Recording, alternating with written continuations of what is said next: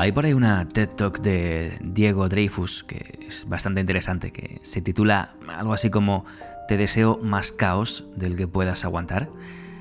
Y básicamente en ella explica que em, el caos o la entropía en tu vida es lo que hace que te superes, que mejores y que, bueno, pues salgas adelante.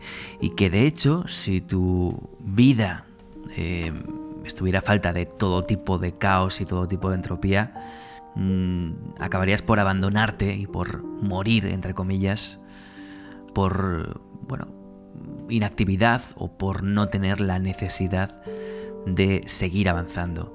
Eh, la, charla tiene mucho sentido eh, y está muy bien lo que explica y la recomiendo, pero me ha hecho pensar que realmente Está bien la idea del caos y la idea de reinventarte y de mejorar. El clásico ejemplo es cuando te echan del trabajo y, bueno, pues ese caos en tu vida provoca que acabes encontrando un trabajo mejor y que te gusta más y que quizás ganas más dinero, quizás encuentras una mayor realización personal. Y sí, eso está bien, pero es cierto que al final resulta agobiante eh, una vida en la que constantemente estás saliendo del paso, solucionando problemas y, eh, bueno, haciendo por mejorar y por crecer personalmente y profesionalmente, ¿no? Es como si estuvieras navegando en un barco que se está llenando de agua todo el rato y tu única labor es achicar el agua y sacar el agua de ese barco, ¿no? Al final no resultaría una experiencia agradable. Y al final la vida se trata de que bueno, nos vayamos de aquí con, una experiencia agradable. ¿no? Si, nos regalan una vida y la eh, vivimos a base de penurias, de penas, de caos y de esfuerzo por seguir avanzando, pues no vamos a poder disfrutar de este regalo que nos han dado. ¿no? Entonces, eh, sí, está bien el caos, como forma de superarte y de autorrealizarte, pero ya, pero ya. esto de sacar la entropía una y otra y otra y otra vez de tu vida al final acaba por cansar, ¿no? Al final también necesitas momentos de decir, ya, ya, ya he llegado aquí, déjame disfrutar de las vistas y luego si quiero ya seguiré avanzando en el camino, ¿no? Y creo que esta idea de navegar achicando agua es algo que mucha gente hace en su vida sin saberlo, ¿no? Necesariamente. A nivel personal o a nivel familiar ocurre muchísimo cuando desde por la mañana, bueno, tienes que eh, ir saltando de tarea en tarea, primero los niños, luego el trabajo, luego eh, las cuestiones o las tareas eh, de, casa, ¿no?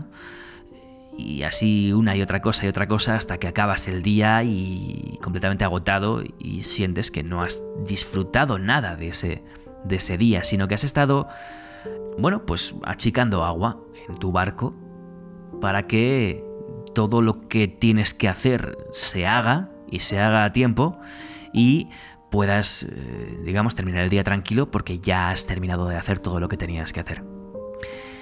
En el trabajo ocurre lo mismo.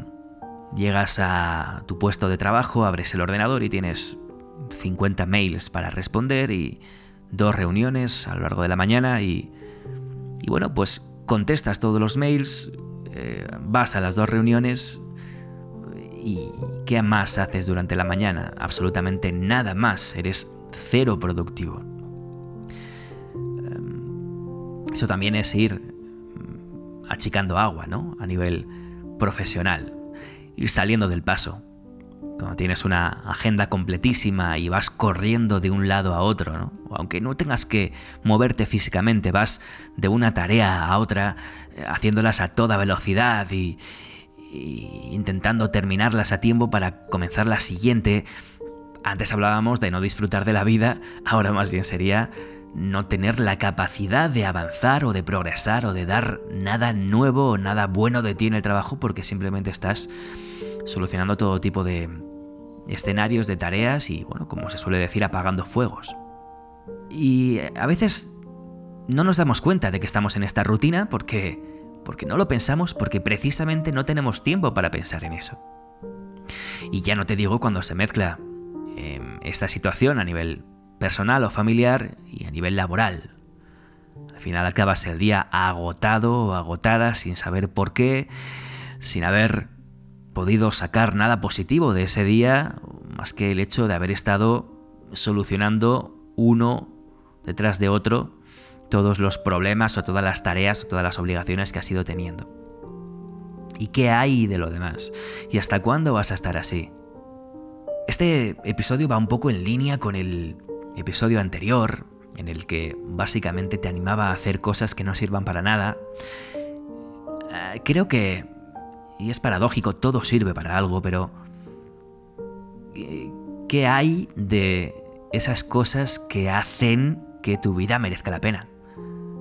porque no creo que el hecho de levantarte, preparar el desayuno a los niños, llevarlos al colegio, sacar al perro, ir a trabajar, sacar adelante las 30 tareas del día, volver a casa agotado o agotada, preparar la cena, hacer la compra, pasar el aspirador o todo lo que tengas que hacer eh, a lo largo del día sea algo que, digamos, te haga feliz. Si es que eso existe que hay de, de las cosas que merecen la pena en la vida. Entonces este episodio va un poco en el sentido de reflexionar sobre esto. Yo no...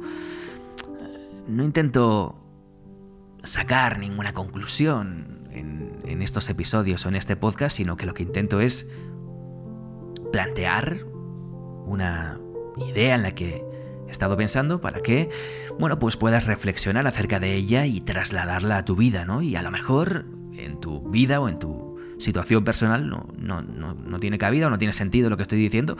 Y a lo mejor, si le das un par de vueltas, te das cuenta que sí, que realmente estás pasando de largo por la vida o de puntillas, solucionando problemas, achicando agua del barco, pero no estás disfrutando de las vistas que te regala el viaje.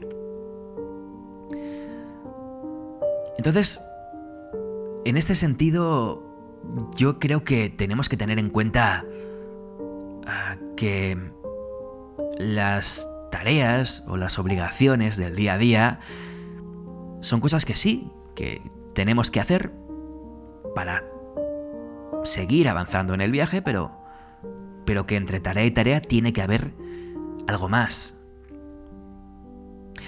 Esta entropía se ve claramente en el ejemplo clásico de un coche, un coche de carreras precioso que está en tu garaje y, y que bueno, pues que tienes ahí guardado y que cada mes cuando lo vas a ver tiene una capita de polvo y tú lo llevas a, a, lavar, lo lavas perfectamente, lo limpias al, al, al detalle, al milímetro, lo dejas reluciente, lo vuelves a guardar en la cochera y al mes siguiente ese coche vuelve a tener una capita de polvo. Tienes una tarea que es cada mes irlo a lavar, cuidarlo, hacerle las revisiones, cambiarle alguna pieza cuando sea necesario.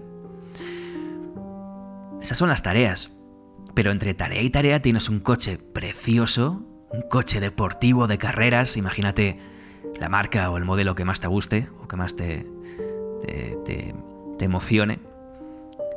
Y entre tanto, entre tarea y tarea, ahí lo tienes. Para salir con él, para disfrutarlo, para viajar, para conducir. Este es el mejor ejemplo. Esta es la idea que tenemos que aplicar en nuestra vida. Tenemos tareas que tenemos que hacer, indudablemente. Nadie dice que no, nadie dice que tengamos que olvidarnos de nuestras obligaciones tenemos que ser responsables, tenemos que, y más si tenemos una familia, tenemos que estar ahí. Y eso implicará muchos momentos en los que, bueno, tendremos que achicar agua, obviamente, pero... ¿Y entre medio? Bueno, pues entre medio quizás tengas que darte más tiempo para disfrutar de la vida, disfrutar de tu familia, disfrutar de tu trabajo, de tus tareas. Sé que estás escuchando con atención, pero tengo que hacer un inciso muy rápido para pedirte ayuda. Necesito tu ayuda para seguir creciendo. Así que si te gusta lo que oyes, quizás puedes suscribirte al podcast, puedes dejar una valoración, puedes comentar este episodio, dejar tus opiniones. Sea cual sea tu interacción, hace que el algoritmo muestre este contenido, este podcast, a mucha más gente. También puedes buscarme en cualquier eh, red social que utilices como Alberto Lezaun, allí me vas a encontrar. También estoy en YouTube, donde de hecho tengo ya cientos de vídeos publicados que espero que sean de tu interés. Y en mi web albertolezaun.es es donde te cuento todas mis locuras y todos mis proyectos. Y dicho esto, seguimos. Y hay trucos para esto, y no es objetivo de este podcast tampoco hablar de trucos o de tips, ¿no? Pero sí que es verdad que quizás si te reservas un poco más de tiempo para cada tarea que tengas que hacer, pues puedas hacerlas de forma más holgada y no tengas que ir saltando de una en otra de forma acelerada. Quizás si agendas tiempo libre, igual que agendas tareas, puedas tener realmente espacio en tu vida para ese tiempo libre. Nuestro calendario, nuestra agenda, va de tarea en tarea, de cita en cita, de reunión en reunión, de obligación en obligación, y nunca tenemos en cuenta el tiempo que hay entre una y otra, nunca tenemos en cuenta ese tiempo intermedio que realmente es el importante. Agenda tu tiempo libre. Agenda tu tiempo de gimnasio, agenda tu tiempo para pasear, para dar una vuelta, para estar con tu pareja o con tus hijos. Esto puede parecer muy cuadriculado, pero realmente así es como vas a